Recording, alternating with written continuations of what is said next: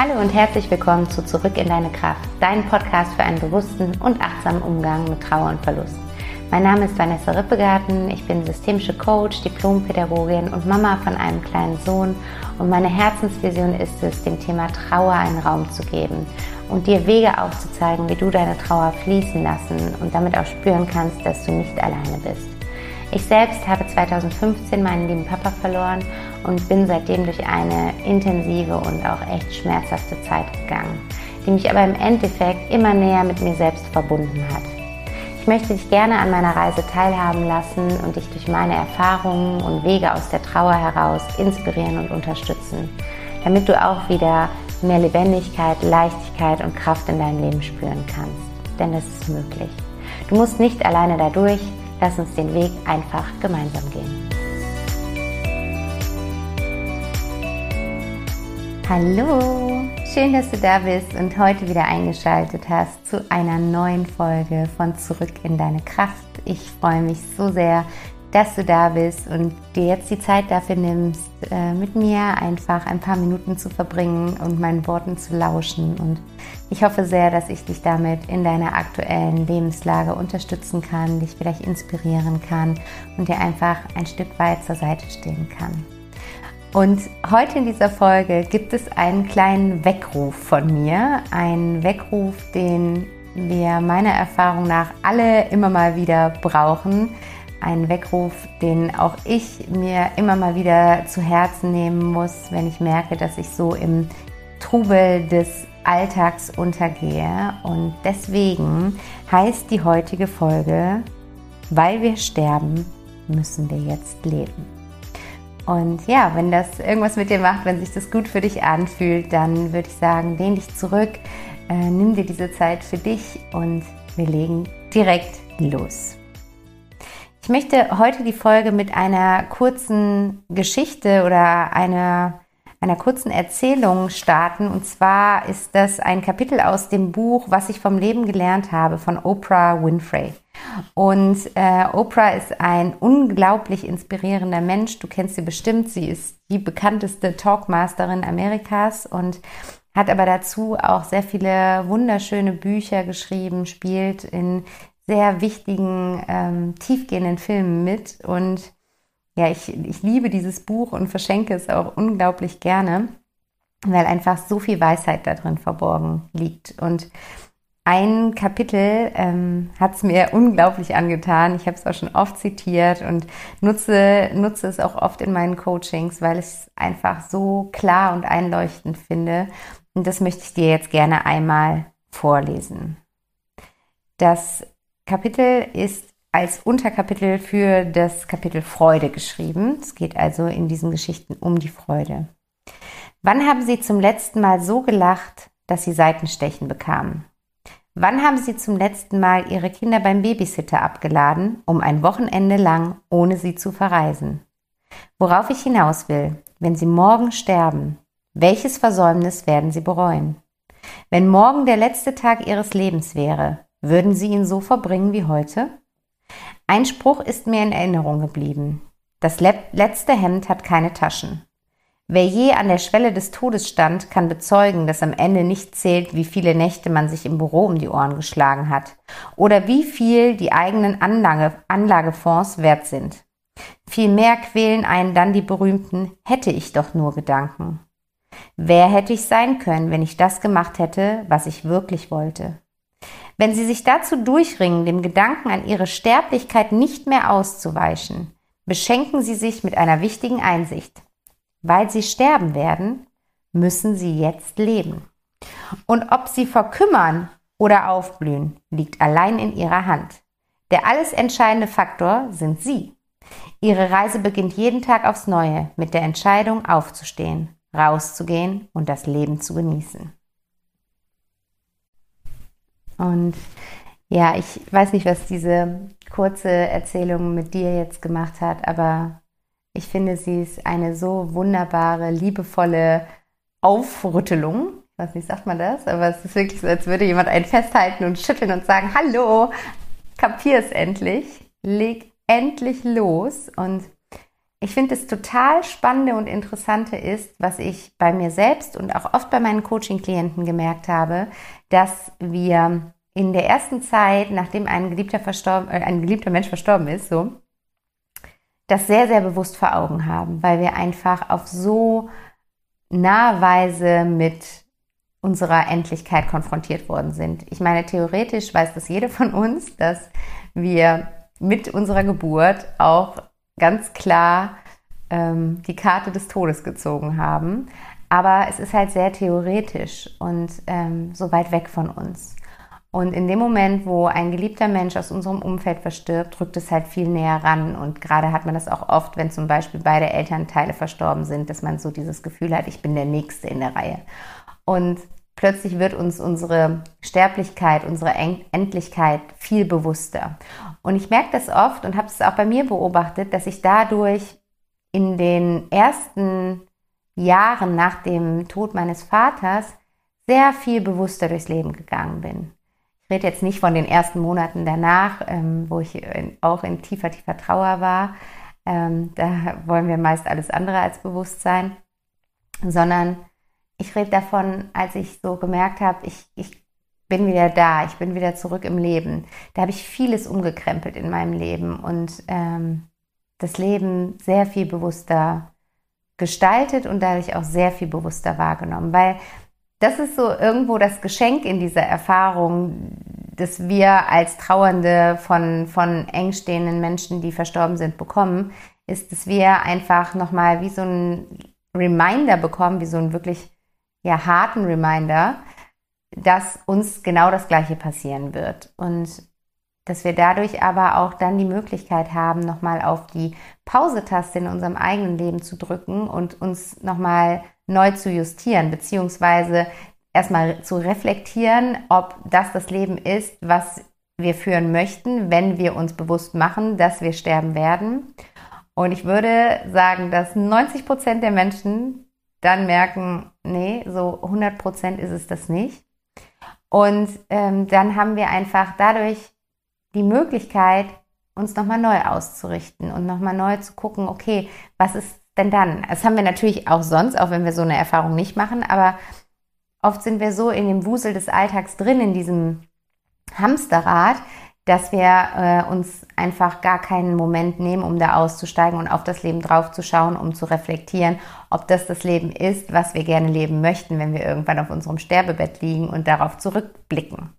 Und ähm, durch eben die Endlichkeit von einem geliebten Menschen fangen wir vielleicht an, uns auch mehr mit unserem eigenen Tod auseinanderzusetzen und damit ist unmittelbar verbunden unser Leben, äh, was eben die Zeit dazwischen darstellt, zwischen jetzt und, und dem Tag, an dem wir dann sterben werden.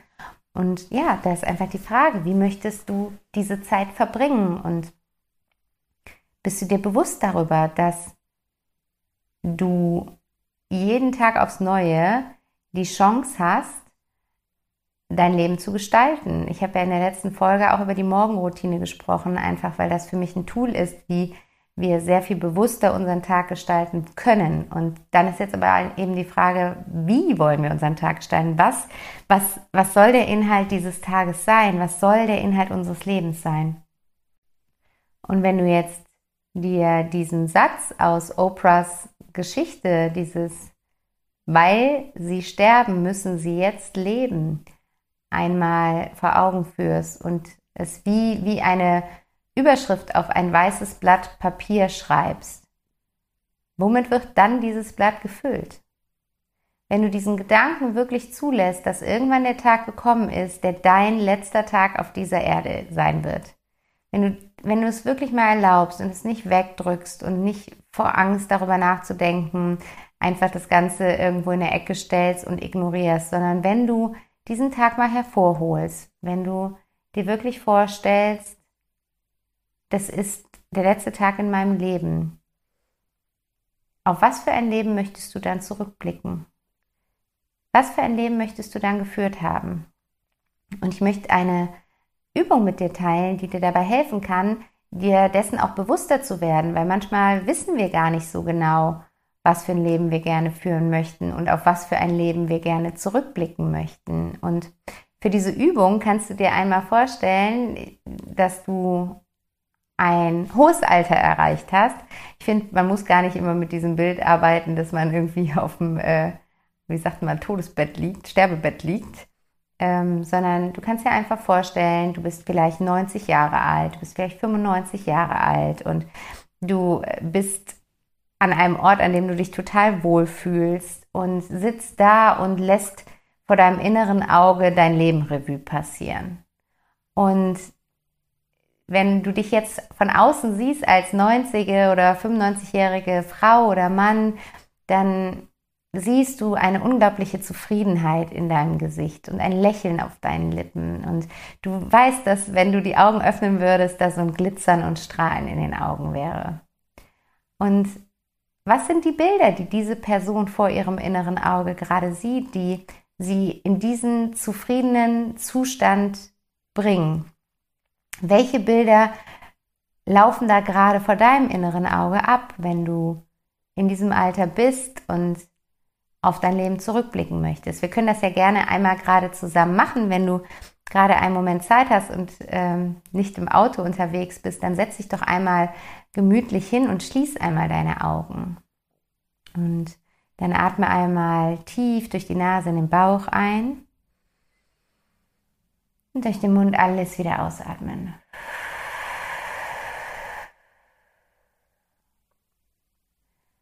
Und jetzt stell dir einmal vor, dass du dort sitzt im Alter von, sagen wir einmal, 95 Jahren. Stell dir einmal vor, du sitzt an einem ganz wundervollen Ort, wo du sein möchtest in diesem Alter. Sieh dich einmal dort sitzen, sieh einmal dieses unglaublich zufriedene und ausgeglichene Gesicht, das leichte Lächeln auf deinen Lippen.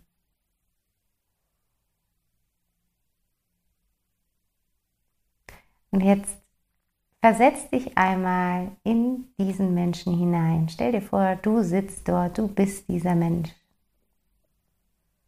Und du sitzt dort und hast deine Augen geschlossen und denkst über dein Leben nach. Jetzt schau einmal, auf was für ein Leben du hier zurückblickst.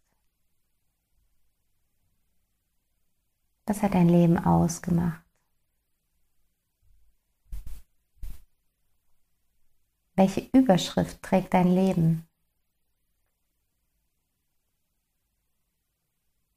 Wofür stehst du? Was verbinden die Menschen mit dir?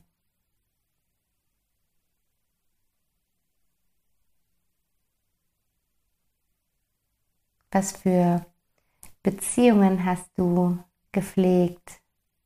Wie warst du in diesen Beziehungen?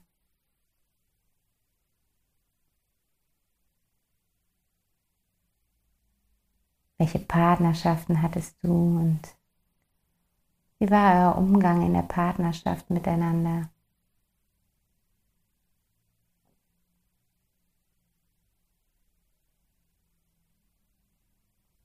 Wo hast du gelebt und dich wohlgefühlt? Wie sieht dein Wohnort aus, deine Umgebung?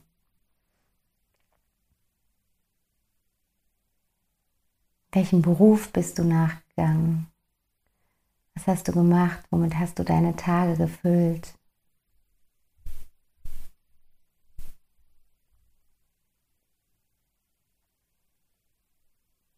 Was hast du in deiner Freizeit gemacht?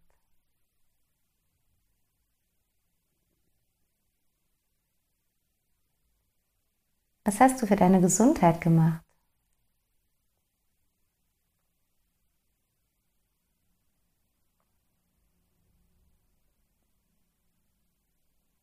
Auf was für Finanzen schaust du und wie bist du mit Geld umgegangen?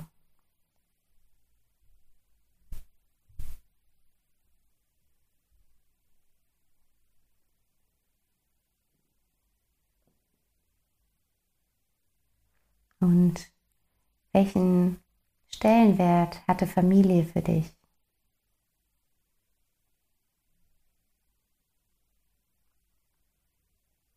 Und was hast du für dich getan? Was in deinem Leben hast du einzig und allein für dich getan?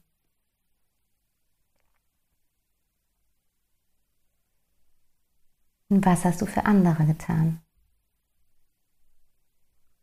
Womit hast du dieser Welt gedient?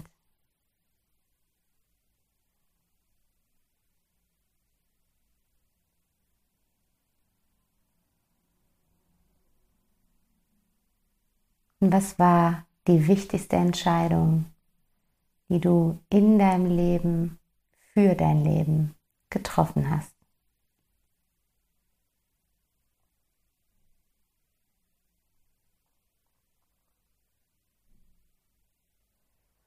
Und kannst jetzt langsam wieder zurückkommen und deine Augen wieder öffnen.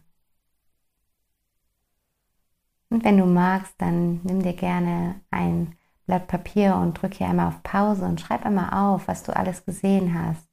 Was waren die inneren Bilder, die vor deinem älteren Ich abgelaufen sind? Und was ich jetzt mit dir gemacht habe, das, ähm, dass wir einfach die Übung des Lebensrads auf dein Leben und auf deinen Lebensrückblick angewendet haben. Vielleicht kennst du diese Übung, dass wir ja, das Lebensrad besteht aus ganz vielen unterschiedlichen Lebensbereichen wie Familie, Partnerschaft, Liebe, Sexualität, Freunde, Beziehungen, Beruf, Freizeit, Wohnort, Gesundheit, Finanzen. Und du kannst einmal für dich schauen, dass du so von Lebensbereich zu Lebensbereich vorgehst und dir jeden einzelnen Lebensbereich einmal anschaust und dir einmal überlegst, wie erfüllt bist du gerade in diesem Lebensbereich und vielleicht auch aufschreibst, was ist es, was dich so erfüllt sein lässt in diesem Lebensbereich und wenn du dir vorstellst, dass das Ziel wäre, dass du in jedem Lebensbereich zu 100% erfüllt bist, dann schätze einmal pro Lebensbereich ein, zu wie viel Prozent du dort gerade erfüllt bist. Als Beispiel, wenn du dich, ähm, ja, wenn du auf deinen aktuellen Job guckst, wie erfüllt bist du da gerade? Und vielleicht sagst du jetzt, ich bin da zu 70 Prozent erfüllt. Und dann erstmal super schön, das ist auf jeden Fall ja schon mal über 50, also mehr als die Hälfte, was super schön ist. Aber wenn du dir erlaubst, dass eigentlich in jedem Lebensbereich eine Erfüllung von 100 Prozent möglich wäre, was müsstest du dann tun, um auf 100% Erfüllung zu kommen? Was müsste dann anders sein in diesem Lebensbereich, um zu 100% erfüllt zu sein? Und du kannst da auch in kleinen Schritten denken. Was müsste passieren, um 75% oder 80% zu spüren? Und was müsste dann passieren? Also geh da ruhig in kleinen Schritten vor, gerade wenn du merkst vielleicht, dass du in einem Lebensbereich nicht so erfüllt bist und da hast du vielleicht 20 oder 30% stehen. Und dann ist es ganz schwer zu sagen, was, äh, was müsste da passieren, damit ich zu 100% erfüllt bin. Aber überleg in kleinen Schritten und vielleicht hast du Lust, diese Übung einfach mal zu machen und auf alle Lebensbereiche anzuwenden, um daraus für dich Schlussfolgerungen zu ziehen, was du in deinem Leben ändern darfst, damit du jetzt zu 100% lebst, damit du jetzt ein Leben erschaffst, auf das du gerne zurückblickst, wenn du mit 95 Jahren an diesem Lieblingsort sitzt und auf dein Leben blickst. Ein Leben, was dich nichts bereuen lässt, ein Leben, was erlaubt, dass der Tod kommen darf. Weil oft ist auch diese unfassbare Angst, die einige Menschen vor dem eigenen Tod haben, damit verbunden oder daraus resultierend, dass wir Angst haben, etwas versäumt zu haben, etwas nicht gemacht zu haben, was wir hätten machen wollen, etwas nicht gesagt zu haben, was wir hätten sagen wollen, etwas nicht erlebt zu haben, was wir hätten erleben wollen. Und deswegen macht der Tod uns dann Angst. Aber der Tod wird kommen. Du wirst sterben. Also mach es jetzt. Mach das, was du gerne machen möchtest. Sag das, was du gerne sagen möchtest. Liebe, wen du gerne lieben möchtest lebe dort, wo du gerne leben möchtest. Und klar, das kann sein, dass du jetzt sagst, ja, Vanessa, das hört sich alles so einfach an, aber so einfach ist die Sache nicht. Und das stimmt natürlich. Natürlich äh, sind wir immer auch von äußeren Rahmenbedingungen abhängig und wir sind nicht allein auf dieser Welt. Das heißt, wir sind immer in Beziehung und äh, müssen eben schauen, wie wir unseren Weg dort gehen. Aber fang an. Definiere für dich, was ist denn dein Ziel in dem jeweiligen Lebensbereich? Und dann überlege, was sind die kleinen Schritte, die ich dahin gehen kann? Was, was ist es? Und was auch super hilfreich ist bei so einer Arbeit, ist, dass du dir ein Vision Board anlegst und dir ein, ja, ein schönes Plakat machst, auf dem du deine Zukunft abbildest. Und da kannst du vielleicht so einzelne Ecken machen für die jeweiligen Lebensbereiche. Und dann suchst du dir aus dem Internet oder aus Zeitungen Bilder raus, Überschriften raus, Texte raus, die das ähm, widerspiegeln, was du dir wünschst. Und dann machst du eine Ecke für Partnerschaft. Was für eine Partnerschaft wünschst du dir? Wie seid ihr da miteinander? Ist es mit dem Partner, den du jetzt hast? Oder wenn du keinen Partner hast, was für einen Partner wünschst du dir? Und wie seid ihr als Paar? Für den Beruf, was, was machst du? Welchen Aufgaben gehst du nach? Mit welchen Menschen bist du in Kontakt? Wie fühlst du dich, wenn du diesem Beruf nachgehst? Wohnort. Wo fühlst du dich wohl? Wie ist dort die Umgebung? Bist du städtisch, bist du ländlich? Bist du in den Bergen? Bist du am Meer? Bist du an Seen? Bist du an Wäldern? Und bist du eher, wohnst du einsam oder wohnst du mit mehreren Familien in, in, in einem Haus? Und also geh da einfach mal rein. Und auch wenn du jetzt sagst, stopp, stopp, stopp, stopp, Vanessa, das geht alles nicht, weil für all das brauche ich Geld. Dann guck dir als allererstes den Bereich Geld an. Was wünschst du dir da? Und was sind kleine Schritte, um dahin zu kommen? Weil ich habe es schon öfters gesagt, unsere Gedanken machen unsere Realität. Und solange du glaubst, dass das alles für dich nicht möglich ist, wird es für dich niemals möglich sein. Erst wenn du für dich anfängst, das, diesen Gedanken im Kopf zu drehen und dir zu erlauben, groß zu denken und zu erlauben, dass du wirklich ein grandioses Leben führen darfst, weil dafür sind wir hier, dafür haben wir einen gewissen Zeitraum bekommen. Und in dem Moment, wo du anfängst, daran zu glauben und dafür loszugehen, und zwar loszugehen in Form von diesen kleinen Schritten, wir können in jedem Lebensbereich eine Verbesserung für uns erzielen in kleinen Schritten, indem wir überhaupt mal anfangen, uns hinzusetzen und darüber nachzudenken und uns vor Augen zu führen, was wir nicht mehr wollen und dann eben, was wir stattdessen wollen. Und dann geht er los. Und du wirst merken, wie das Leben dem folgt, weil das Leben, das Leben ist nicht gegen dich, das Leben ist für dich. Das Leben möchte dir all das schenken, was du dir wünschst.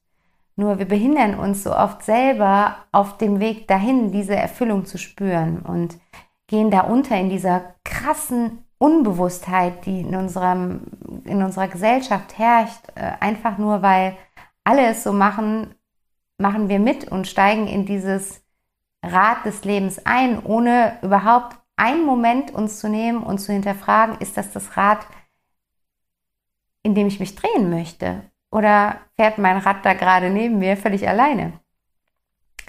Und dadurch, dass du einen geliebten Menschen an den Tod verloren hast, hast du das Geschenk bekommen, zu erkennen, dass das Leben endlich ist, dass dein Leben endlich ist und dass du sterben wirst und dass du dir ab jetzt erlauben darfst, in allem, was du tust, zu hinterfragen, ob das das ist, ob das die Entscheidung ist, ob das das Leben ist, ob das die Beziehung ist, ob das der Job ist, ob das die richtige Ernährung für dich ist, ob das der Ort ist, an dem du sein möchtest, wenn du im Alter von 95 Jahren auf dein Leben zurückblickst. Genau. Ich glaube, das war alles, was ich zum Wachrütteln heute einmal sagen wollte.